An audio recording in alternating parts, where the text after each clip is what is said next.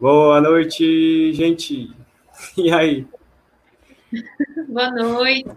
Boa noite, é... galera. Boa noite. Boa noite, pessoal. É...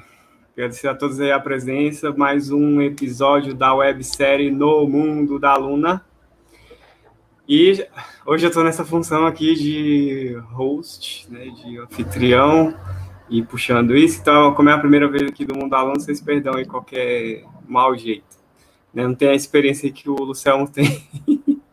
e a gente vai aprendendo com ele. Gente, eu estou muito feliz aqui com a presença da nossa convidada, a, Mari, a Maria. A, Maria. a gente estava falando disso. Aí. A, a professora Renata Pinheiro, mestre em psicologia, doutoranda na USP, sob orientação da professora Cláudia Oshiro, vem pesquisando sobre abuso sexual é, contra crianças, é, é, uma psicoterapeuta da psicoterapia analítico-funcional, mais conhecida pela sigla em inglês FAP, uma super convidada, é minha amiga pessoal tem, é, e, uma, e uma pesquisadora que eu tenho muito orgulho de dizer isso, né? É minha amiga, viu? e, bom, nós vamos fazer essa discussão sobre sincericídio. Quando a assertividade se torna aversiva. E, bom, para começar, eu queria pedir para cada um aqui se apresentar. Bom, já, bom, já que eu estou falando, eu vou me apresentar logo e vou pedindo para cada um se apresentar, tá bom? Meu nome é José Umbelino Gonçalves Neto, sou doutor em psicologia pela Universidade Federal de São Carlos, pesquiso teoria das molduras relacionais, linguagem e cognição humana e processos de ensino-aprendizagem complexos. E tenho o maior prazer de, de, fazer esse trabalho aqui de divulgação científica também. O Selmo? Meu nome é Luciano Lacerda, eu sou doutor pela, pela PUC São Paulo, faço um pós-doutorado pela Universidade Federal de São Carlos, no Departamento de Psicologia, e minha área é autismo e inclusão. Muito bem. Melina? Olá, gente, boa noite. Eu sou bióloga e psicóloga, é, sou mestre e doutora em ciências, formada pela USP Ribeirão Preto, e também sou uma especialista em sincericídio, é, mas curiosamente meu, meu doutorado foi sobre correspondência verbal, não verbal, então poderia dizer que eu sou doutora em mentira, ainda que isso não garanta nenhuma habilidade para mentir. Nathalie Brito. Olá, gente, boa noite. Meu nome é Nathalie Brito, sou psicóloga, mestre em psicologia Estava é, um pouco sumida porque eu estava sem computador, eu tenho agora o computador de volta. Hum. E seja bem-vinda, Renata. Eu conheço a Renatinha há, há um, um tempinho, né, Renata? Dessa minha graduação, eu me hospedei na casa da Nathalie. Olha, foi aquela é. hospedagem. Ela não me, a gente não se conhecia, se conhecia pela internet, então foi aquela hospedagem generosa. Foi, foi a BPMC, foi aqui ou foi, ou foi ESEAC? ESEAC, né? Pois é, você vê. É, faz tempo. Muito bem. E Renata, se quiser se Você já me apresentou, mas eu posso me apresentar de novo. Renata Sim. primeiro, né? O Belino já falou aí a, a parte, a parte acadêmica. Estou é, estudando abuso sexual infantil e gênero. E estou muito feliz de estar aqui com vocês, conversando sobre isso, sobre sincericídio e achei muito interessante o tema, né? Eu fiquei, eu fiquei, super curiosa, assim, como foi que foi pensado e como foi que. E estou super curiosa sobre esse bate-papo também, como vai ser. Então, obrigada pelo convite. Muito bom. Bom, então é, a gente já pode até começar falando sobre essa curiosidade, por que esse tema, né? E para é. começar falando disso, eu vou chamar aqui a, a minha amiga Melina para a gente. É, na verdade, isso, os temas têm, têm sido elaborados de um jeito muito orgânico, né? Assim, eu e o Umbelino, é. nós somos muito, muito sincericidas nesse sentido, assim. Tem, um, tem uma história grande de punição com a gente contando a verdade e a gente se questionando assim, mas o que, que então mantém nosso comportamento de continuar? Será que é muita falta de habilidade social? Que, qual é o nosso... É, o que está mantendo esse repertório de, de sempre falar a verdade, né? Enfim, foi meio, foi meio nessa. Eu ouvi sincericídio de uma psicóloga numa supervisão e eu achei excelente, porque acho que descreve muito é, essas situações em que eu estou achando que eu estou só falando a verdade e de repente, sei lá, fui grossa sem saber, ou não sei, a pessoa não queria. Eu, olha, de verdade, tenho, tenho, tenho muitas questões aqui sobre, sobre isso de, de sincericídio. E eu inicialmente vi essa palavra é, num sentido positivo, assim, de, tipo assim, é, porque eu me identifico com isso, né? De, de, eu acho que eu sou bem transparente, assim, com as pessoas com que eu me relaciono. Às vezes até demais. e aí é que às vezes tem problema, mas por outro lado, eu acho que essa transparência, assim, ó, você, você, o que você está vendo aqui sou eu mesmo, então, goste ou não. Quem se identifica é. com isso, não. É, então, primeiro, acho que assim, a gente pode pensar em, em definir mentira da, de uma perspectiva analítica comportamental, é, é, seria né, a falta de correspondência entre um relato e um acontecimento antecedente, né? Um tá, bom, o Ribeiro 89 é o classicão nosso do Brasil que define isso, né? Que, que, que coloca a discussão de correspondência verbal não verbal em termos de tato e mando. Então, né? A gente fala uma coisa que não tem a ver, né? A gente emite um tato que na verdade é um tato distorcido com função de mando. A gente está sob controle do, do, do outro, né? A gente estava pensando assim, ai, é, sei lá, é, nossa, eu tive uma situação essa uma vez com um namorado. Ele perguntou assim, tô bonito? E eu não gostava da blusa dele. Eu falei assim, ah, não gosto dessa blusa. Aí ele, porra, mente de vez em quando. E eu tava assim, eu tava emitindo um tato, eu tava sob controle é. da, da, instrução dele, ué. Perguntou se eu tava bonito, camisa, não acho ok. Mas para mim não fazia diferença se ele estava bonito ou não. Eu acho que para ele fazia. Eu não estava sob controle né, dessa, dessa, dessa perspectiva dele, né? Interessante, né? Essa, eu gostei muito desse tema, por isso que é essa pergunta, assim, porque, olha, eu até dei uma pesquisada, vamos ver o que, que tem sobre sincericídio ou mesmo seus, seus seus equivalentes em inglês e não tem nada, assim, a não ser em postagens, mas não tem nada assim escrito sobre isso de uma maneira formal, né? Então é uma coisa assim que a gente fala de uma maneira meio abstrata e mas a gente não, não é o, é o que cada um vai construindo à medida que vai acontecendo, né? E eu achei muito legal essa proposta porque realmente tem vários episódios assim todo mundo tem vários episódios, né? O tanto que eu vi de gente compartilhando e dizendo assim, Aí eu vou respondendo dizendo assim, ah, eu me identifico. Me identifico. Esse eu preciso assistir, né? Então parece que rola aí uma, é, uma chacina da sinceridade. Sim, a gente está com alguns comentários aqui também, né? O pessoal falando de relacionamento amoroso.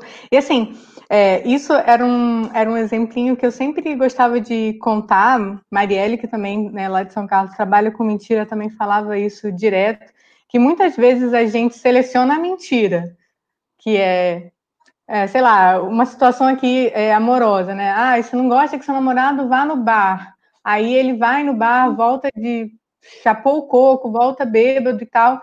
E aí você não gosta daquela situação que ele, dele ter ido no bar e ficar bêbado, sei lá, com aqueles amigos, enfim, ou sua namorada. E aí, quando você pergunta para ele, e aí, o que, que você fez ontem que não me atendeu? Sei lá, né? É uma situação bem comum aí, especialmente nesse, nesse contexto de relação romântica. E aí a pessoa te conta a verdade e você fica puta com ela, e você fala que ela não pensa em você, que não sei o quê. E aí, assim, o que você puniu foi o relato. E aí a gente vai selecionando. Né? Da próxima vez, a gente não alterou o comportamento, a gente não mexeu em nenhum dos antecedentes ali do, do comportamento da pessoa, ir para o bar, encher a cara, a relação dele, né, dele ou dela com os amigos e tal. Mas a gente consequenciou de uma forma bastante aversiva o fato de contar. E aí a gente uhum. vai selecionando a, a mentira. Perfeito. Aí a gente vai selecionando a mentira e, e, e tem esse relato, e ao mesmo tempo, o quanto eu. Agora eu falo como terapeuta, tá, gente? O quanto eu também não estou mentindo se eu também não expresso a minha chateação não falar o que, o que tinha prometido. Né? Então, como é difícil essa questão das relações? Porque, por um lado, tem o meu lado, é, de que estou chateada, e a outra pessoa tam, também tem aquilo, né? O quanto que eu tô, vou expressar vai ser funcional na medida que vai atender a necessidade ali do casal de que aquilo não continue e a necessidade que ele ou ela tenha, sei lá, de, de continuar indo para o bar, sei lá o que que tá, o que que tá controlando ali. Então é muito complicado. Sempre tem os dois lados aí da, da situação. Eu não eu sei se me... tem alguma pesquisa ah. sobre isso, ou se vale a pena fazer sobre esse, essa questão de, do relato verbal, desse, desse relato né, assertivo e empatia, né? De se existe aí alguma, algum limite na hora de você saber dosar né, essas habilidades, de você ser empático e saber até que ponto o que você vai falar também vai afetar o outro, porque a gente vive numa comunidade verbal que, não, não de certa forma, não treina as pessoas para ouvir, né, essa escuta, né? Enfim. Não, tem, tem pesquisa sim, Nathalie, assim, é, tem pesquisa, especialmente do pessoal da psicologia do desenvolvimento, falando justamente que para mentir, é, a gente precisa, é, é, uma, é, até uma pesquisa muito fofinha, é, que as crianças começam a mentir em torno dos, dos 14, ó, isso sou eu, não, mentira, é, dos quatro anos, assim, é, e antes disso, elas só conseguem emitir tato, né? Traduzindo para análise do comportamento, de forma muito literal. E eles treinam umas atividades de teoria da mente, né? Que em alguma medida está bem relacionado com empatia, porque é você conseguir se colocar no lugar do outro para conseguir emitir uma resposta verbal que você prevê que é o que o outro espera. Então, a consequência que o outro vai te, vai te dar como, como ouvinte vai ser agradável para você. Enfim, esse esse artigo que eu estou me referindo, eles treinam tarefas de, de teoria da mente, que é que é assim, eles estão com uma caixinha de, de, de giz, né, de giz de cera, e quando abre, tem velhinha de aniversário em vez de giz de cera. E aí, a criança muito novinha e que ainda não treinou essas tarefas, alguma outra ela sabe que tem vela em vez de, de ter giz de cera. Aí, por exemplo, eu sou essa criança. Aí um belino entra na sala e aí a pesquisadora pergunta para mim: o que, que um belino acha que vai ter aqui? E aí eu fico controle, sob controle só da informação que eu sei. Ah, um belino vai achar que tem vela, porque eu sei que tem vela. Mas a partir do momento que você consegue se colocar na perspectiva do outro, não, um belino não sabe que tem vela. Dentro de uma caixa de giz de cera, é provável que tenha gigiceira. Então, é provável que ele vá responder que tem gigiceira. Então, assim, é muito difícil mentir. Isso aí na análise de comportamento são os estudos sobre tomada de perspectiva, né? Uhum. Relações desde. Eu tenho uma pergunta para a Renata em relação a isso. Antes de eu dar um recado para as pessoas aqui, em algum momento aqui, provavelmente, eu vou ter que sair. Tá? Então, eu simplesmente vou desligar, já, já, já as pessoas já sabem aqui que eu estou é, antecipadamente despedindo, tá? É, eu, eu, a minha pergunta vai em torno dessa, é, dessa, desse comentário da Elisa. Ela diz assim: boa noite. Fiquei pensando em, em, relações amorosas, em tudo que os parceiros combinam, de ser sinceros, sempre contar tudo um para o outro. Isso tem efeitos desastrosos. E, eu, e aí eu, é, o que eu quero, o que eu queria que você desenvolvesse um pouco é isso. É, é, eu acho que esse, inclusive esse tema tem muito a ver com o canal, porque aqui a gente trabalha é, principalmente com questão de autismo, né? Que é o meu tema de pesquisa, na maioria que, que trabalha e tal. E pessoas com autismo têm, é, até alguém colocou isso, é uma falta de filtro, digamos. Esse sincericídio é muito comum em autismo. A gente até colocou o símbolo do Sheldon na, na, imagem, porque o Sheldon é conhecido e ele é descrito como uma pessoa com autismo, apesar de não ser esse diagnóstico, mas a descrição, né? É, em, relação a ele. Então, a minha pergunta é a seguinte, é, Renata, é, como é que é essa, é, isso, o sincericídio, qual é o limite entre isso ter um prejuízo social para o indivíduo, ou, ou, ou, seja, isso é, é, é, ferrar a vida dele amorosa ou social, né? que me parece que é exatamente isso, é a diferença entre sinceridade e sincericídio. Então tem um pouco a ver com o conceito.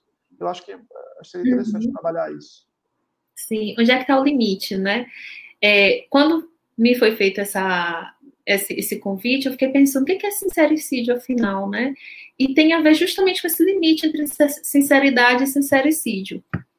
E o próprio nome já diz, né? Tem, é relacionado com suicídio, com homicídio, com assassinato ali das relações. E se eu fosse, eu vou fazer um treino aqui de, de, de um exercício de como compreender esse limite, né? Vem tanto das consequências da, daquela, daquela interação e daquela, daquele é, comportamento verbal, do que você falou, mas eu acho que tem outro aspecto que às vezes é um pouco negligenciado, mas eu acho que é a recorrência daquele, daquele episódio.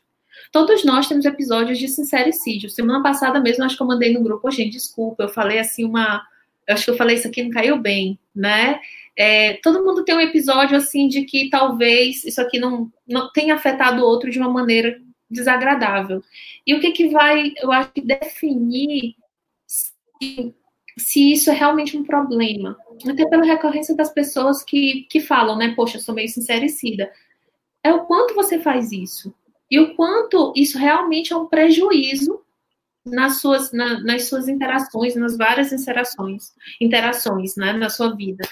E, e, dessa maneira eu acho que cabe um pouco do que você do que você e do que a Natália estão trazendo da empatia, o quanto eu estou sensível aos sinais da outra pessoa, mas também o quanto eu consigo é, fazer essa transposição, me colocar no, no lugar do outro, e o quanto eu estou identificando ali os sinais, as interações e estou respondendo a esses sinais, certo?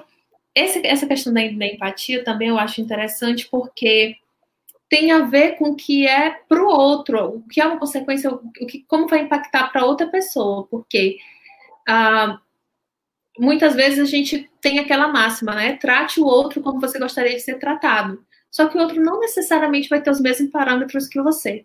Não necessariamente ele vai querer ser tratado como você gostaria de ser tratado. Ou tratado, enfim, de qualquer.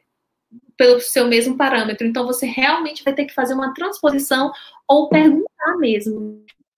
Nossa, Renata, que legal você falar isso, porque isso já foi questão de terapia para mim tantas, tantas vezes. Porque na a gente ensina muito isso para criança, né? Ai, trata o outro como você gostaria de ser tratado. E eu, partindo dessa premissa, a minha vida deu muito errado em vários aspectos, porque Sim. eu não pergunto se a minha roupa tá bonita ou feia. Tipo, eu que escolhi, não... eu nem pergunto. E aí, quando a pessoa me pergunta e ela não, não tá afim de ouvir a minha opinião, eu fico muito confusa. Caraca, hoje em dia, para eu lidar com, com essas coisas, eu escolhi, né, dentro do possível, me relacionar com pessoas assim, é, mais parecidas comigo. Mas essa, essa, essa regra, né, que a gente fala demais com criança, ela não dá certo. A gente tem que tratar o outro como o outro gostaria de ser tratado. Uhum. E ser sincero que você não sabe como Agora, o difícil é saber ler essas, essas sutilezas de como o outro gostaria de ser tratado. Essa é uma, é uma são várias habilidades aí, né, envolvidas. Eu acho que essa é a grande questão do autismo, pela dificuldade de discriminação, pela, pela dificuldade da tomada de perspectiva. Né? O, em relação a isso que vocês estão colocando, é interessante esse comentário, esse comentário pergunta da, da Flor Costa, né? Acho que tem tudo a ver. Esse sincericídio não tem a ver com a falta de filtro, e sim, e esse filtro, tec, tecnicamente na psicologia tem nome, é cognição social, né? Que inclusive a gente deu uma aula sobre isso naquele aulão lá de habilidades sociais, né, Luciano? Sim. É, é, é, e esse filtro tem um, um, comentário aqui do. Vou botar do Rodrigues, de bem, bem grandão, ele contando é, que diferença cultural, né? De, de Brasil e, e, Portugal, e que a gente, né, os brasileiros, e aí, assim, gente, eu acho super difícil alguns contextos aqui brasileiros, justamente por essa por esse manejo, esse cuidado com o outro que me confunde, é, falando que os, os, os, portugueses eles são mais literais, vocês estão lendo aí o comentário todo, e muitos portugueses acham que os brasileiros são falsos por isso. Então, essa cognição social ela vai passar um monte pela cultura, né? Sim, é verdade. É, e eu também me sinto muito assim, me senti muito assim em episódios que eu estava fora, mas eu escuto muito esse relato de que tem uma certa, um certo conhecimento tácito ali, que ele não é explícito, mas ele foi reforçado ali nas relações, né? Você aprende como, como se portar e como e como como se expressar ali naquela relação, o que é permitido, o que não é muito legal. E a gente também tem os nossos, só que de outro nível, né? Também tem essa dificuldade. Eu é, posso resgatar um pouquinho do que foi falado um, um pouco antes? Uhum, com essa, essa sensação. Né?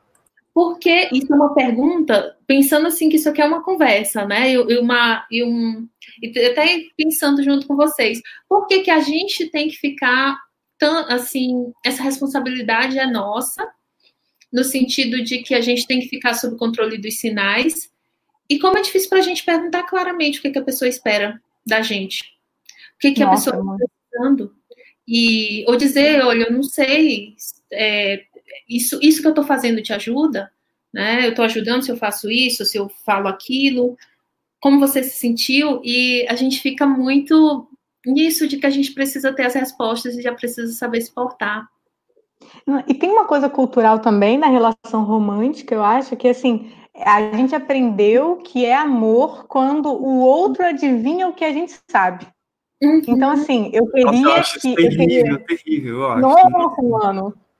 É, e aí, assim, eu queria que ele soubesse que eu, eu quero carinho, eu queria que ela soubesse que eu queria atenção nesse momento, e a gente não aprende a, a descrever, né, de uma forma mais precisa o que a gente quer e a gente fica esperando. Aí é tentativa e erro, né? Aí não é, não é à toa que dá tanto errado relação é, uhum. amorosa, enfim.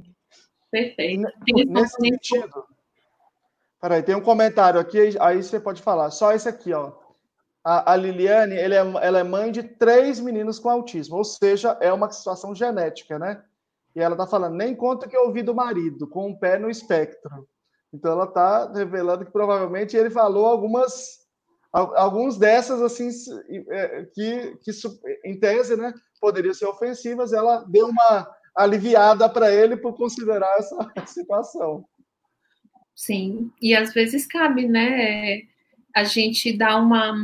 As mesmas coisas que aproximam algumas pessoas afastam outras pessoas, né? Então, essa, essa relação nunca é unilateral. Tipo assim, a gente fica falando, ah, eu sou sincericida, ou eu sou, eu sou muito impulsiva ali falo tudo na.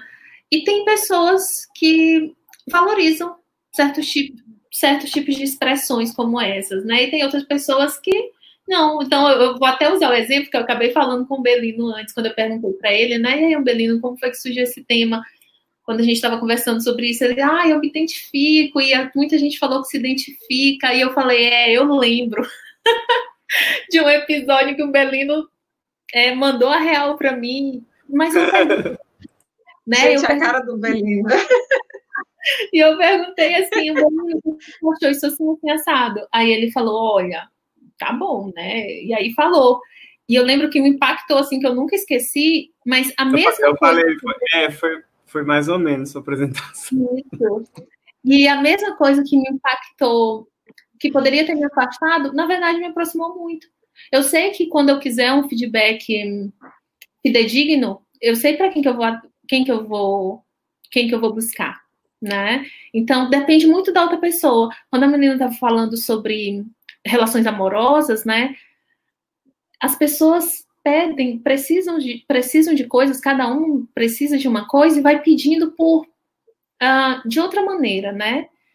E de uma maneira que não é, digamos que literal. Eu estou precisando me sentir bonita, estou precisando saber se você ainda gosta de mim, se você ainda me ama. E aí usa esse, essas pistas assim, que se você não tiver muito sensível, acaba escorregando. Então, depende muito de quem vai receber e o que aquela pessoa precisava na hora quando perguntou. É, hoje em dia, é, depois de, de, depois do curso de psicologia, acho que o curso de psicologia é um grande treino de sensibilidade, né?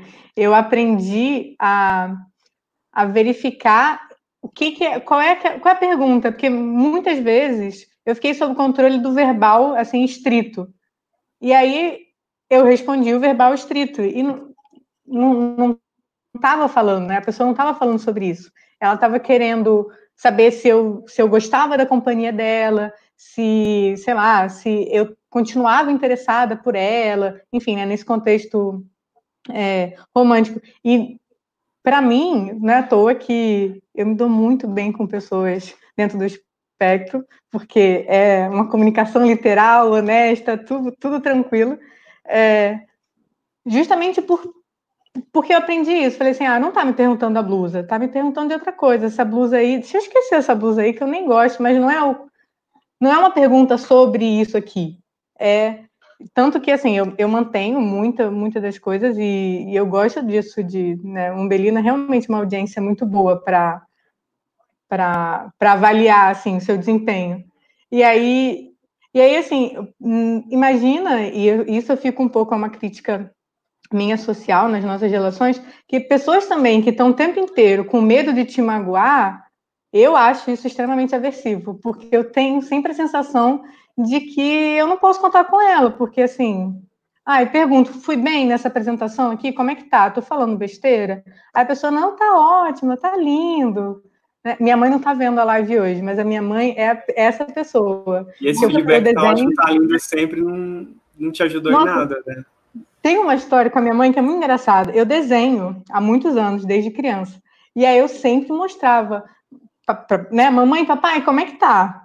E aí minha mãe falava: Ai, minha filha, tá lindo.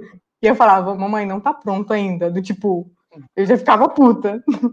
E aí, depois de muito tempo, assim, tipo, mostrando o desenho e falando que não tá pronto, aí minha mãe: Ai, minha filha, quando ficar pronto, vai ficar lindo.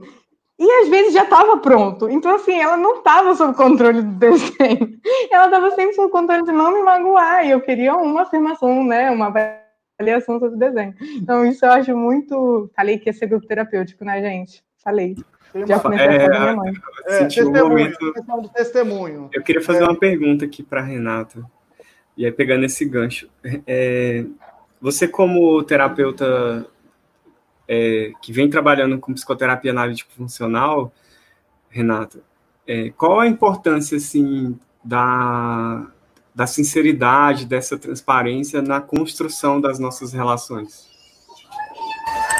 Entendi. É, eu vou selecionar o que, que eu vou falar primeiro, que essa falou da menina também, olha, tem muita coisa interessante aí, e eu acho que cabe nessa, nessa questão das relações, né? Eu acho, vou, vou fazer o link delas, mas estabelecer confiança é um fator importante, mas você tem que estar muito sensível também ao que, que a outra pessoa precisa. E o que, que você precisa nas relações também, né? Porque a gente fica muito sob controle do outro, do outro, e a gente esquece que a gente também precisa de coisas que às vezes o outro não vai dar, né? O outro, seu amigo, seu amigo, no seu relacionamento, não vai dar.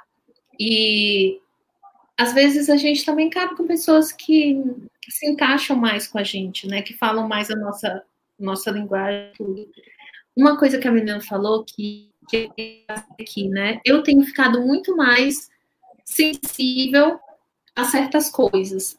Por exemplo, até pela, pela, pela FAP mesmo, mas também quando eu estudo gênero, é, a gente sabe que o ambiente manda um monte de sinais contraditórios.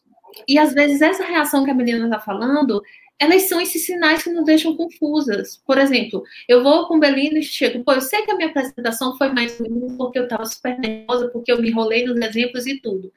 Então, ele tá.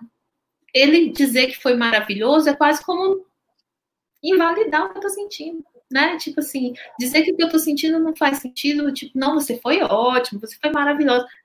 Né? E dá a sensação de que eu não estou correta ali dos meus sentimentos e e enfim, que, que não está correspondendo. E aí, quando ele fala, apesar de ser doloroso, tem função de validação.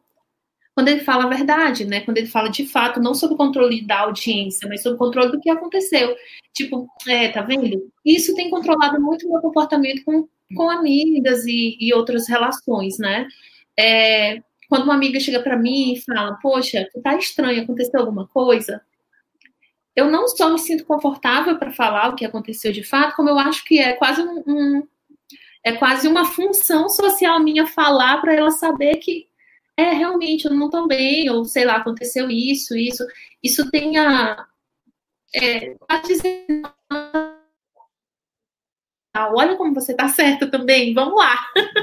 né? Então, é, tem essa função de de aproximar. E aí a gente chega, é, não tá legal porque aconteceu isso, e quando a gente conversou da última vez aconteceu isso aqui, isso aqui, isso aqui, e não caiu muito bem para mim, tem a ver com as minhas questões também, e aí a gente consegue chegar num consenso. Se você fica muito uh, pisando em ovos ou muito sob controle do, da outra pessoa, esse tipo de proximidade também pode não acabar acontecendo. Mas lembra sempre que se você está pisando em ovos, sempre não diz só sobre você, tem, tem a ver com a própria relação. Tem a ver com a própria relação também, né? Às vezes a outra pessoa te faz pisar em ovos, não, não te faz sentir segura para expressar claramente o que, ela, o que você está achando. E, bom, pessoa que me fazem eu ficar pisando em ovos, eu não, não procuro me aproximar. Pessoa hostil ali.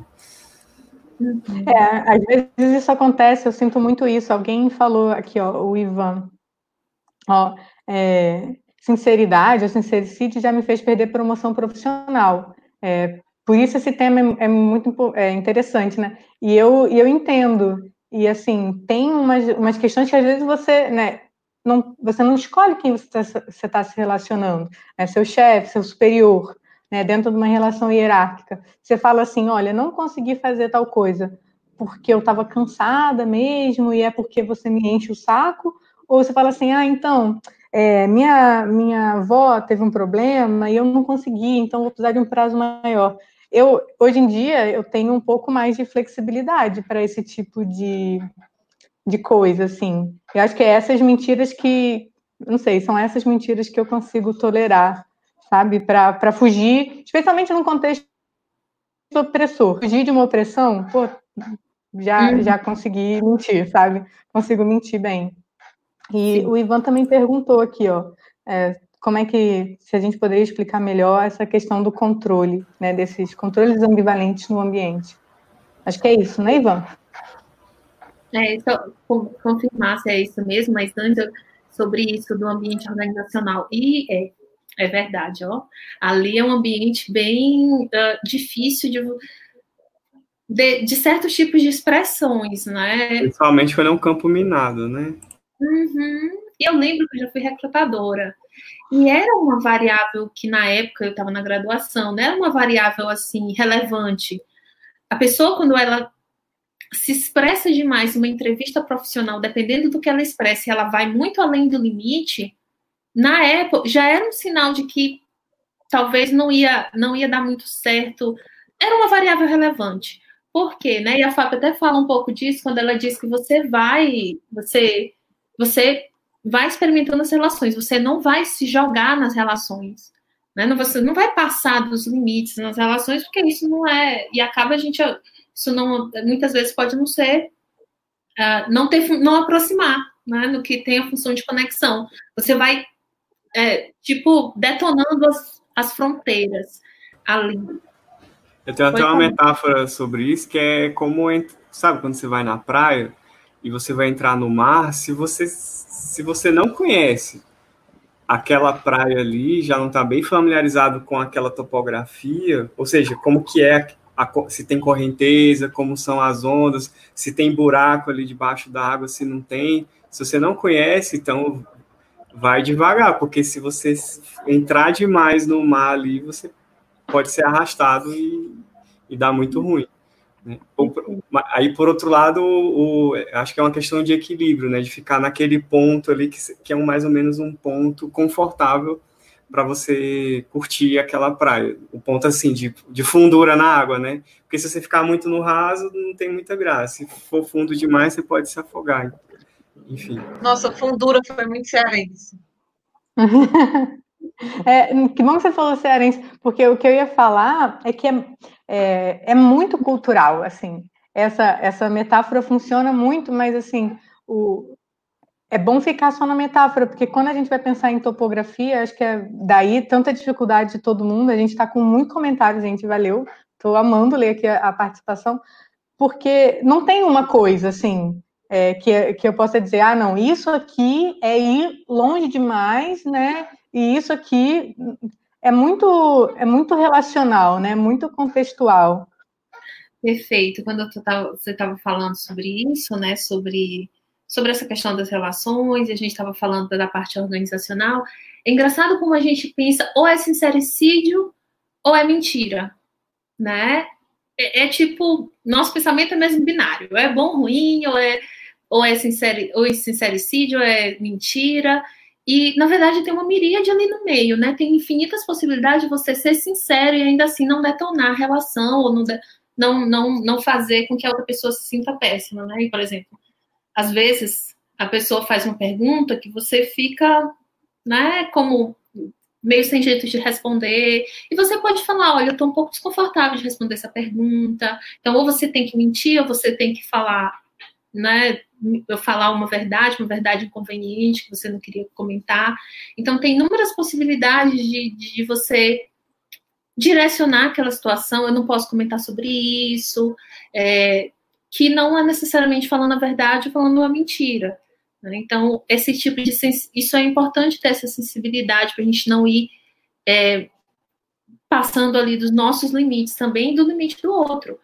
Isso acontece até mesmo em relação terapêutica. Essa, essa, essa metáfora do Melino ela foi sensacional, porque às vezes a gente começa a categorizar comportamentos ali numa posição assim de, de poder, de saber ali como terapeuta, e a gente esquece que a pessoa ela vai e que bom que ela vai caminhar no passo que é dela ali na terapia. Ela está te conhecendo e e que sensacional que ela toma cuidado nas relações, né? Se é uma pessoa completamente estranha, na primeira já vai falando tudo assim, é, é complicado. Então, o passo vai depender dela, vai depender da gente, qual é o passo que ela vai tomar à medida que ela vai se revelar e ter mais confiança e tudo. Eu, inclusive, enfatizo isso e valorizo isso como uma, uma uma coisa saudável, uma coisa de proteção para a própria pessoa. Perfeito. E eu lembrei uma coisa que eu queria ter comentado na hora, que vocês estavam falando sobre aquela regra ética de fazer ao outro que ele gostaria. Eu não fiz porque tinha uns cachorros dos vizinhos latindo aqui. Nossa, sincericídio. E aí eu fiquei com o microfone desligado. É, que ah, é, essa é a chamada regra de ouro. Eu estava até lendo uns artigos, até de filosofia, sobre isso, e que ela é melhor formulada é, é, no sentido negativo, do negativo na negativa, que é assim, tipo, não fazer ao outro que você não gostaria que fizessem a você. E é, ela formulada dessa forma, ela evita mais aqueles problemas que a Belina sofreu na infância dela. Perfeito. Não, mas é, não é a mesma coisa, porque assim, ah, o que você não gostaria que fizesse com você, pelo uhum. menos uma parte ruim você já exclui. Sim, Quer sim. dizer que é. é. É, nossa, muita brincadeira boba. Eu pensava assim, nossa, acho que essa brincadeira boba é muito legal. É, só que outras pessoas não achavam. E aí eu ficava muito chateada, eu não entendia por que, que a pessoa ficou chateada. Porque era uma brincadeira boba legal. Mas aí é, é... Legal para mim. Aí eu tô né? entregando aqui, né, na minha falta de habilidade social, pra caramba, né? Gente, é, então, é legal para você, legal, né? Era legal para mim. Sim, e vocês acabaram de me dar uma é, dica de como fazer. Tá, eu tô falhando? Minha conexão tá falhando? Deu uma Deu uma falhadinha. Um pouquinho, Renata, mas pode falar que a gente recupera, a gente vai, vai acompanhando. Então, uma, vocês acabaram de falar, e na fala de vocês ainda, ainda fiquei pensando sobre outra variável, então, que talvez seja interessante, né? Ah, no Belino, quando ele falou isso do cachorro. O quanto pode ser. A gente fala uma coisa que é desconfortável, porque a gente está se mostrando demais, e a gente categoriza isso como sincericídio. Mas se a gente for olhar, essas coisas elas são tão genuínas, elas, elas na verdade elas têm um efeito contrário na outra pessoa.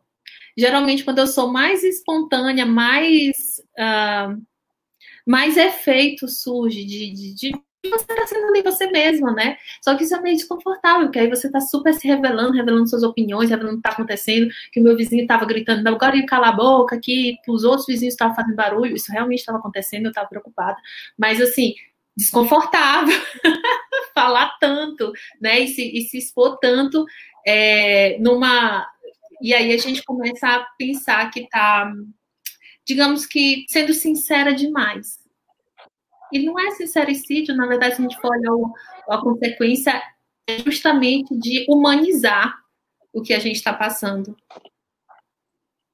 É, é eu estou brincando aqui, hoje em dia eu realmente já sei, já sei, já sei manejar isso melhor, mas eu uso isso muito na minha atuação, que é a, a, partir do momento que você fala a verdade, que você diz o que aconteceu, você se coloca num lugar vulnerável. E assim, né, especialmente em sessão, isso, isso é um recurso que eu uso assim é, demais, porque a gente precisa da vulnerabilidade do outro, né? A gente precisa construir um, um um contexto ali, um ambiente de intimidade, para poder aparecer, né, aparecerem coisas difíceis, né? Intimidade é, é o quê? É conseguir ser vulnerável, né? Você vai falar coisas que você tem, tem certeza que o ambiente não vai ser punitivo. Então, a partir do momento em que você se vulnerabiliza também, é maior né, a probabilidade do outro se, de, se vulnerabilizar junto. E, gente, foi assim que eu fiz amigos a minha vida inteira. Porque Falou, faltou, faltou de um lado, é, que faltou de um lado, assim, compensava do outro, olha. Sei que eu tô. E eu, eu uso isso nas minhas aulas também, né? Porque, olha, gente, tá aqui, pesquisei, blá blá blá. Ah, professora, tá errado. Nossa, tá errado? Vixe, tá mesmo. Sabe? De, de não tentar disfarçar. Até porque não sei. Né? É mais difícil, acho muito mais difícil. E Mas vezes... isso, é. isso fortalece. Perfeito. E às vezes a gente precisa se perguntar: será que eu estou sendo sincericida ou será que eu não estou num contexto que não está favorecendo que eu seja sincero, de fato? Né? Então, às vezes as pessoas chegam, isso é até uma, uma, uma, uma coisa que a gente tem que ficar atenta, né? Como uma queixa de, ah, eu sou sincericida, eu sou muito sincericida. E aí, em algum momento, também deu um, um também deu um, um sinal para eu até tocar esse assunto, a diferença de conteúdo, de conteúdo e processo, né? Você, você chega com esse conteúdo, mas de fato, é isso que está acontecendo? Ou você está num, num auto-julgamento, ou você está descrevendo que você está num ambiente que está punindo a sua sinceridade, ou você de fato chega com uma autocrítica lá em cima de que você é sincericida, que você é inadequado, que o que está acontecendo de fato? Né? Por isso que a FAP acaba sendo minha. Eu me, me, me, aproximo muito dessa disso, porque ela. Aquilo vai se mostrar na, na relação comigo. O que que é, o que que é, na verdade, né? Será que é o sincericídio? Será que é a sinceridade? Será que é a autocrítica que está, ó... Renata, hum. fala, fala um pouquinho do que é FAP para o pessoal, porque eu acho que tem muita gente aqui que não é da, da área, que a gente tem muito no canal a gente tem muito mãe, pai de autista e não não não está familiarizado com os termos analíticos comportamentais. Né? E a gente falou um montão de tato aqui, de mando, de, de FAP, e a gente não contextualizou, né?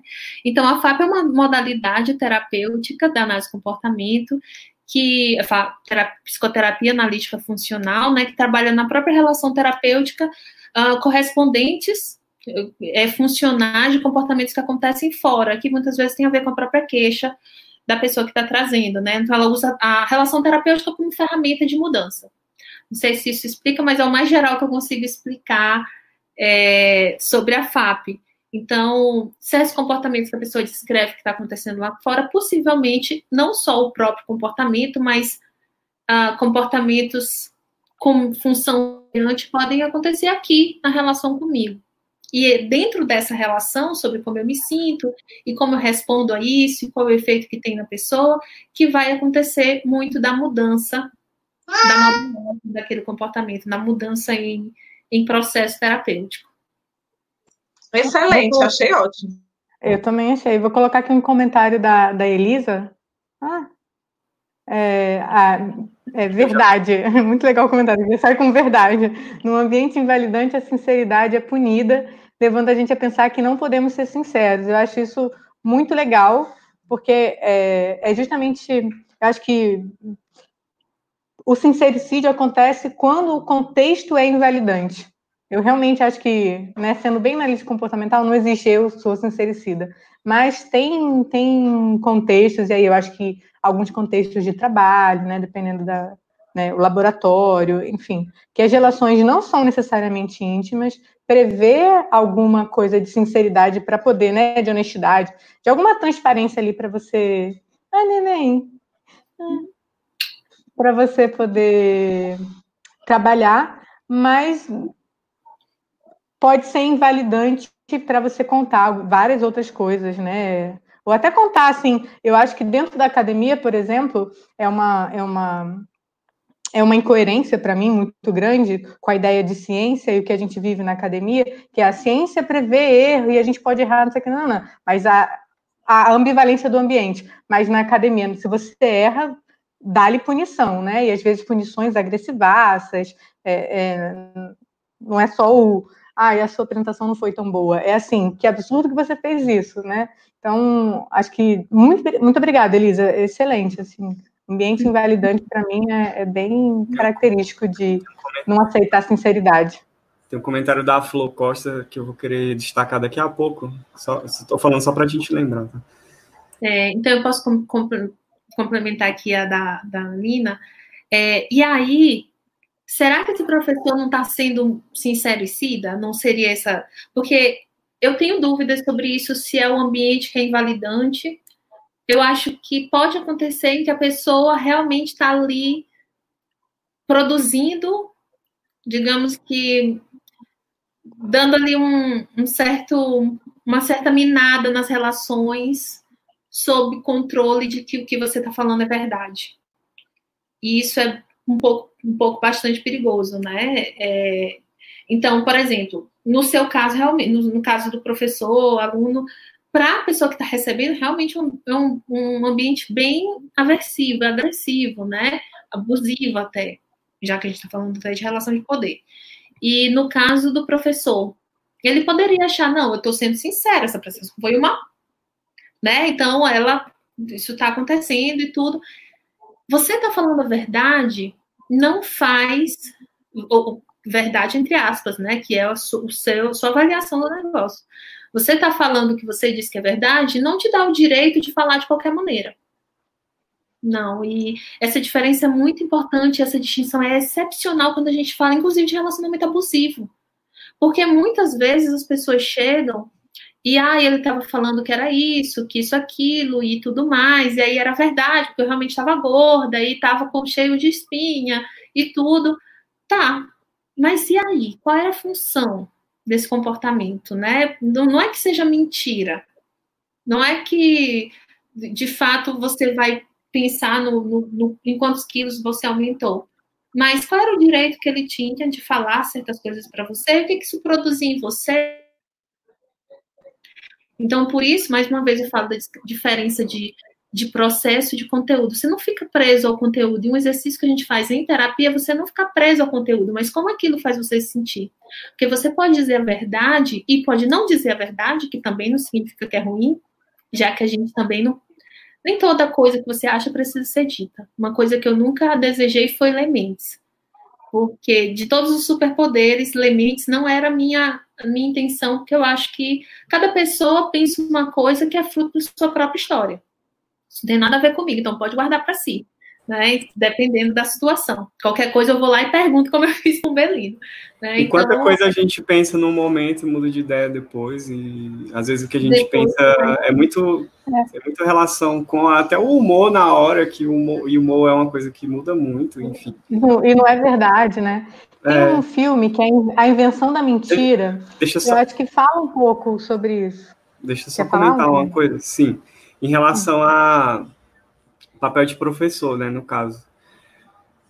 Essa hora de dar feedback, sabe, para os alunos, é, a gente que é supervisor também de clínica, né, é, Renato, dar feedback para os nossos é, estagiários e supervisionandos e tudo mais, que você precisa descrever muitas vezes algo que o indivíduo fez que, que não acertou muito bem e essa forma de dar esse feedback, ela é muito importante, porque a forma ela vai ter tudo a ver com o efeito que ela vai gerar naquele do, nosso aprendiz, né, que é um estagiário, que é um aluno e tudo mais. E assim, se eu tenho um compromisso com a formação desse aluno, assim, de, de eu contribuir para ele refinar, desenvolver o seu repertório, então, na hora de dar feedback, eu, eu tenho que ser muito cuidadoso, e principalmente quando tem erros. Eu aprendi, olha, eu, eu fiz uma disciplina é, de habilidades sociais dos professores Del, Delpret, uma coisa que eles trabalharam muito foi maneiras de dar feedback. E eu achei essa maneira que eles ensinaram e treinaram com a gente muito boa, de você dar um feedback descritivo. Você descreve o que a pessoa apresentou ali, porque quando você descreve, ela também observou aquilo, você só vai estar tá dando highlight, sabe? Você só vai estar tá destacando o que ela fez, ela vai observar, você só vai estar destacando. Então, e aí, sabe, nem tudo se joga fora. A pessoa tem aspectos muito positivos que ela apresentou no desempenho dela, e tem aqueles aspectos mais problemáticos. Você destaca os dois, descrevendo-os de forma até mais ou menos objetiva, é, muitas vezes é um feedback muito mais útil do que dizer assim, ah, gostei, ou ah, não gostei. Falei, olha, você fez assim, você fez assado, você assim. Nessa parte que foi assim assado, você construiu aí quando é texto, essa parte do seu texto ficou bem descrita, não sei o quê, e, e, dando feedbacks descritivos. É uma maneira, pelo menos eu venho tentando usar essa maneira já há um tempo, e parece que é bem instrutivo, assim, para os alunos. E aí, quando tem problemas, apontar, mas não, não apontar apenas problemas, porque aí a pessoa se sente diminuída, né? E o objetivo é, é esse. Fazendo o advogado diabo aqui contigo, que não discordo nem um pouco, mas é, eu também sinto que a gente tem que, que, que construir relações em que a gente possa fazer críticas, porque colocar a crítica no mesmo campo da ofensa, que, que é o que a gente tem né, socialmente feito, tipo, olha, seu trabalho não está bom, não quer dizer nada sobre você, quer dizer sobre esse trabalho aqui que você fez. É, né, não está bom, e aí sim, descrever todos os critérios. Acho que da gente se, separar é, a crítica, porque crítica é muito bem-vinda, assim, né? E, e, aí, pensando, a Jéssica falou aqui do ambiente acadêmico, pensa assim, o ambiente acadêmico, crítica é muito bem-vinda, crítica dá para pensar em melhorar, mas é, toda vez que também a gente recebe uma crítica, aí a gente pune quem está falando a crítica, né? Se toda vez que a gente recebe uma crítica, a gente recebe ela com cara de, de né, uma cara assim, ah, sério, não sei o quê, não, não, não gosto, então a probabilidade da pessoa fazer uma crítica e descrever é menor. Então, assim, ah, melhor falar que tá bom. Tá, mas é, aí eu... depende como essa crítica é feita, porque às vezes tem gente que critica. É assim, a pessoa ela tem várias inseguranças. Aí, uma maneira de você se sentir melhor consigo mesmo é detonando os outros. Sim, com Por certeza. Imp... E é um processo até de implicação mútua aí, que a RFT explica bem. Então, tem gente que faz muito isso. E não tem como receber bem uma crítica de... feita assim. Eu eu já fecho a cara e começo a balançar a cabeça. Mas eu acho que a, a Renata tocou no cerne da questão, é função. Gente, é impressionante. De todos, todas as lives a gente fala, acaba falando de função, né? Porque é isso, assim, a gente pode ficar preso à topografia do comportamento, mas uma determinada crítica que eu faço num contexto pode não ser numa outra. E é isso, depende da função. É, mas a função, a função pode ser Bom, como que a gente depreende a função aí que vai ficar, vai ficar é, é, complicado, né? Ainda mais dentro de um contexto cultural complexo, tipo relações de poder, tal. Então, assim, óbvio que eu concordo com tudo que você está falando, mas esse meu contexto aqui agora, eu estava pensando, pena que o Luciano saiu, mas, por exemplo, a gente ensina várias coisas, né? Ele tava, outro dia ele fez um vídeo falando de ensinar a criança autista a mentir para poder ser socialmente mais adequado. E aí eu fico assim, gente, poxa, eu não aguento dar um presente para uma criança e ela não gostar e falar não gostei.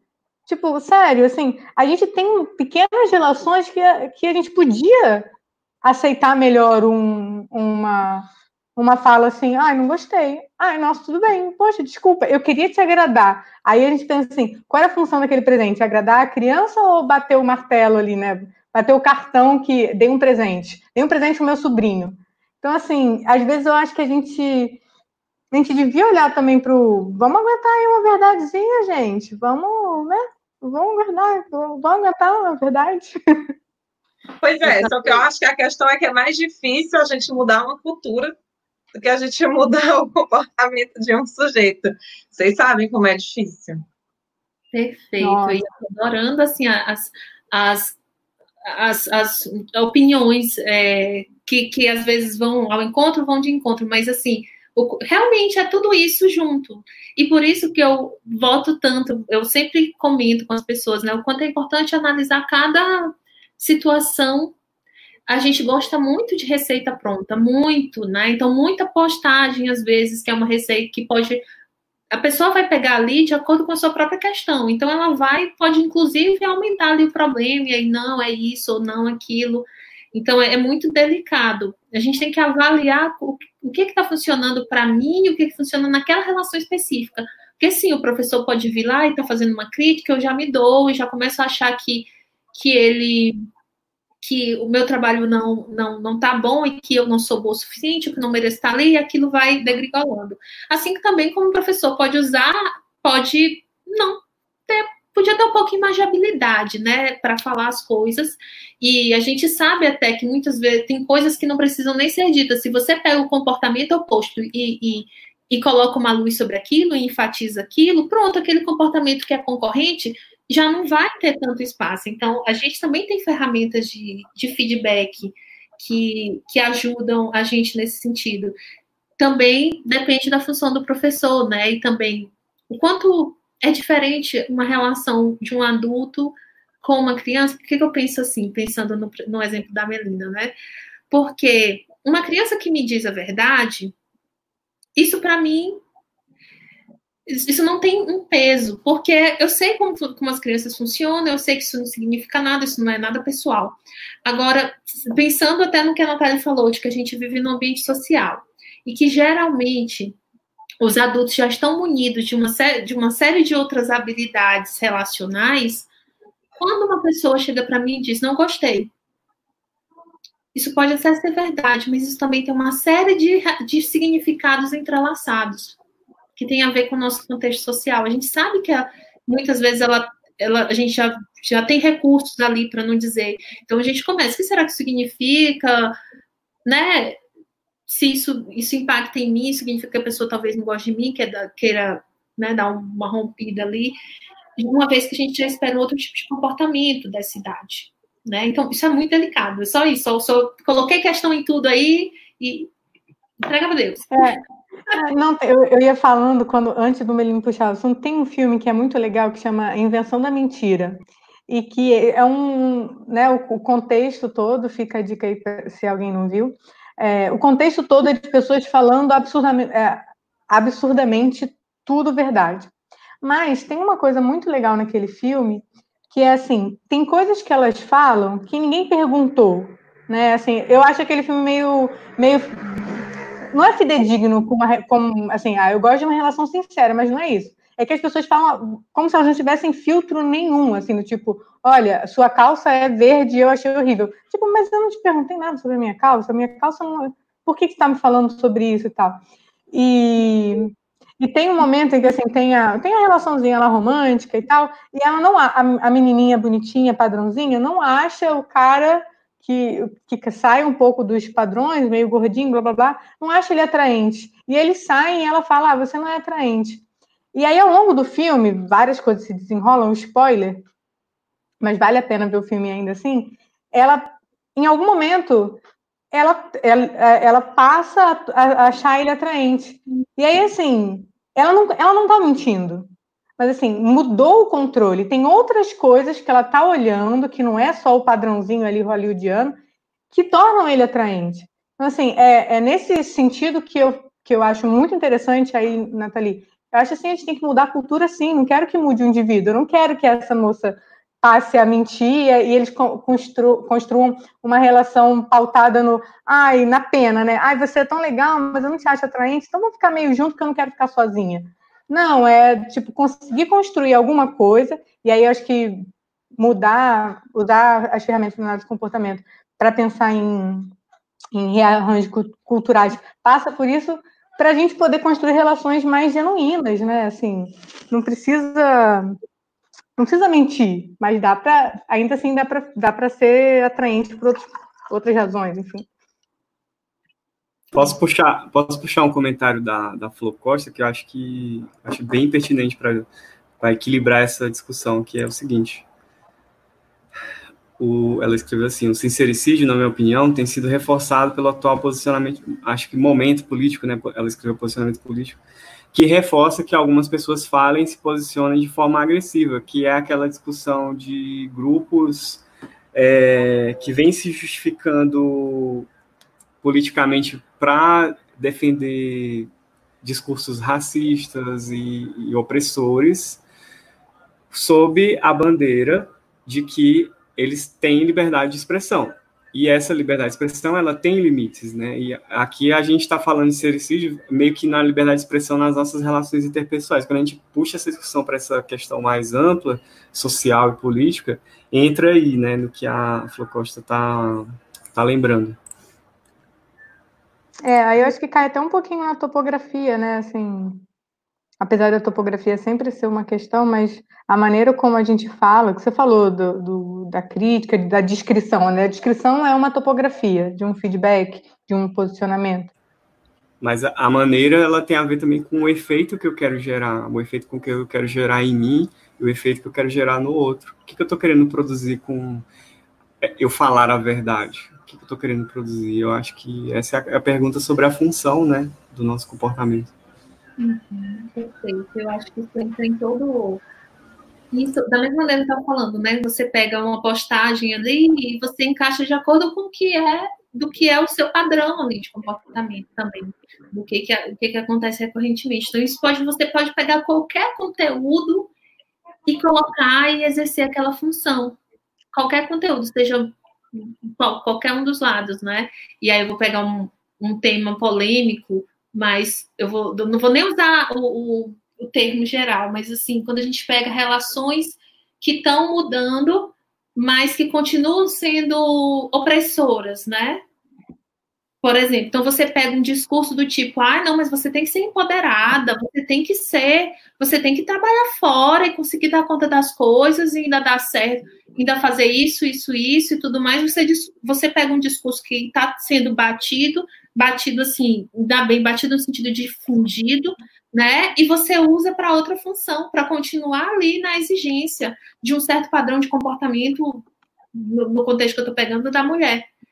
Então, né, o fato de, de, de, de, do conteúdo ser verdade não indica que ele está sendo usado numa função que vai promover o bem-estar ali das pessoas. Ele usa, continua sendo usado na mesma função ali de, de exigência, de opressão, né, de, de agressão. Né?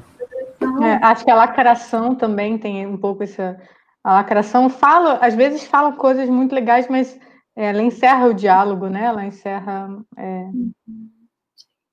quem, quem dá a última palavra. É, e. O que, que eu ia falar? Esqueci. uh, esqueci, total. Gente. É, é, tá acabando, né? Até sei porque que eu esqueci, por causa do timing. uh, ah, eu estou tentando lembrar. Depois eu lembro. Ah, eu vou fazer, vou só botar esse comentário aqui da Flor é, que a, ela falou assim, ó, ensinar a criança a mentir em algumas situações é necessário. Minha filha, quando era pequena, no aniversário, ela esperava ganhar brinquedos. Quando ela ganhava roupa, a cara de decepção era impagável. É, e eu, eu, eu concordo que, que, que seja, seja necessário para uma dinâmica social, mas eu não acho justo pensar que, é, que, a, que é a criança que está inadequada que é pensar assim, ah, olha, é uma decepção, mas a gente também pode lidar com os adultos de por quem, quem que eu escolho que vai ficar decepcionado? O adulto que deu presente ou a criança? Então, assim, bebê, não dá, não dá. Todo mundo sabe, gente, todo mundo foi criança não dá não toalha para criança, né? Não dá roupa, entendeu? Você quer dar roupa? Você gostou dessa roupa? Dá outro dia, não dá, entendeu? Melhor dar um brinquedo de 99. Mas, mas roupa é o presente para os pais, né? No caso. Assim, é, é, pra, é. é da criança. É para criança usar, mas é, os é. pais é que. É, mas só arrematando essa discussão, né, enquanto terapeuta infantil, só para falar uma coisinha, eu sei que a gente está encerrando, Mas quando a gente elege é, é, objetivos de intervenção, um dos critérios que a gente é, é, elege para eleger, né? Ficou redundante, mas é isso mesmo. O objetivo é aquele comportamento vai produzir reforçadores sociais no futuro? No, e, é, e, é, isso, entendeu? Qual é o meio que essa, que essa criança vai estar? E a gente, a gente pensa muito nisso, né? E assim, claro que não é o, o ponto de dizer, olha, quando alguém lhe der uma toalha, sorria, mas, mas existem outras questões aí que, por exemplo, outras crianças vão punir aquele comportamento, que outros adultos no futuro vão punir aquele comportamento, e isso vai, é, de certa forma, aí, como a, a, Renata falou, a gente pensa no bem-estar do sujeito, né? Uhum. E mais uma vez, né, acho que como é, a própria Melina está trazendo o exemplo, é muito mais fácil a gente, a gente é, manejar um comportamento de um adulto, seja para falar a verdade ou, ou, ou, algo mais, digamos assim, enfeitado, né? ou, ou a mídia ali no meio, né? seja para seja dar ou não um presente adequado. Então, quando a gente fala de um adulto, a gente pensa muito nessa adaptação, de fato. E às vezes o comportamento verbal é algo que precisa ser adaptado. Aí eu lembrei o que eu ia falar naquela hora, que é o critério a gente está falando, assim, ó, por trás de tudo isso que a gente está falando, entra na discussão de habilidades sociais, né? E um, uma das questões que nos últimos trabalhos dos professores de Elpret eles vêm destacando é o aspecto da competência social, que é o aspecto ético das habilidades sociais, do, ou seja, do quanto a gente se comportar socialmente, interagir e saber ser assertivo, falar o que, que a gente está pensando, da, da, de uma maneira que vá é, levar sucesso naquela relação interpessoal, é. mas isso tem que ter um critério ético, porque é a benefício de quem? É, de se quem? É. É, isso isso é, é, muito complicado mesmo, que a gente vive numa uma sociedade racista, numa sociedade machista. Então, é, o critério de ter mais repousadores é, é, super complicado, né? E é uma decisão ética complicada mesmo, a gente tem que avaliar. E eu estou longe aqui de dizer que você não tem que ensinar, viu, Flor? Eu entendo. Ensina sua filha a agradecer, porque muito adulto babaca aí para lidar, que dá. Gente, adulto babaca que dá roupa para criança, de verdade. Tem uma posição fechada aí. Não dá roupa para criança. Não, Mas é... não, eu discordo. Enquanto mãe, eu discordo. Dá roupa para mãe. Dá roupa para mãe. É, porque, assim, quando a gente pensa em ter acesso a reforçadores, uma pessoa negra alisar o cabelo, ela vai ter mais acesso a reforçadores, mas o que, que ela está abrindo mão quando ela tem, né, quando a gente pensa nisso, né, um, é, é de, se, de, se submeter. Então, né, dentro de uma avaliação cultural, isso é sempre complicado, eu acho que tem sempre que, que avaliar os contextos, enfim. É, pensar tá... quais reforçadores, né? É, é. é exatamente. É. A, a gente está Tá no final, né? É. Eu vou. vou... Então, tá assim, boa a discussão. Passou muito rápido aqui o tempo, pelo menos essa é a minha sensação. E daria para a gente continuar tranquilamente falando sobre isso, porque a gente não, nem, nem deu para abordar todos o, todas as questões que estão aí, né? Tipo, a questão da cognição social, a gente pode até gravar uma live só sobre isso, a questão da mentira pró-social é outra que a gente acabou falando muito a gente discutir aspectos mais específicos disso para psicoterapia seria outra live também, e com certeza dá para chamar a Renata de novo para a gente aprofundar isso. E dezenas de comentários aqui que não deu tempo da gente abordar, é, mas infelizmente é sempre assim, mas a gente está olhando aqui e vai, acaba interagindo. E, bom, eu queria agradecer a participação de todas vocês, agradecer a participação aqui da audiência, e passar aqui a vocês a, a palavra para tipo, considerações finais. É, Nathalie? Oi, só passando para agradecer mais uma vez, dizendo que vocês podem dar sugestões de temas também que vocês gostariam que a gente abordasse. Né? A gente tem várias ideias, a gente vai, como a Melina falou, vai organicamente, né? É, aparecendo, mas a gente também adora ouvir esse feedback de vocês e feedback sinceros, já que a gente está falando disso. Obrigada, viu, Renata? Melina? Olha, gente, muito obrigada né, pela participação aí. Muito obrigada, Renata. É, a gente quase se conhece, né? Agora se conhecer virtual. É, Para mim, você é a Renata do livro. Você é a Renata do livro. Do livro a gente feminino. conhece pessoalmente no almoço em São Paulo, não sei se você lembra. De, é, de 2017, da SBT, né? Olha, eu lembro. Né? É, eu lembrei de um, de um, de um ditado, uma, sei lá, uma frasezinha que assim é, é que eu gostei muito, muito para mim, assim, que a verdade é como um diamante, é do tipo, é super preciosa, é bonita e tal, mas se você tacar ela na cara de alguém, vai machucar. Então, eu, eu gostei muito dessa metáfora para mim, e aí acho que tem a ver com o tema de hoje. Valeu, gente, brigadão. E a gente tem, tem, tem conteúdo aqui para discutir em outros aspectos. Obrigado, Renatinha. Muito obrigada. Eu amei participar. É, foi muito, muito prazeroso. Melhor, assim, é, passou muito rápido. O tema foi super legal. Surgiram mais outras questões na, na, durante a, é, a, própria live. Tô doida para ler o comentário do, do, pessoal que eu não consigo ler aqui. É, assim, deem seu feedback sincero, mas com amor certo? Tipo, uma amiga minha fala, fale do coração, fale a verdade, mas fale com amor, né? Então, serão muito bem-vindos. Muito bom, gente. Então, obrigado aí e até o próximo episódio daqui a duas semanas. Beijo, boa noite. Tchau. Obrigada. Tchau. Tchau. Tchau.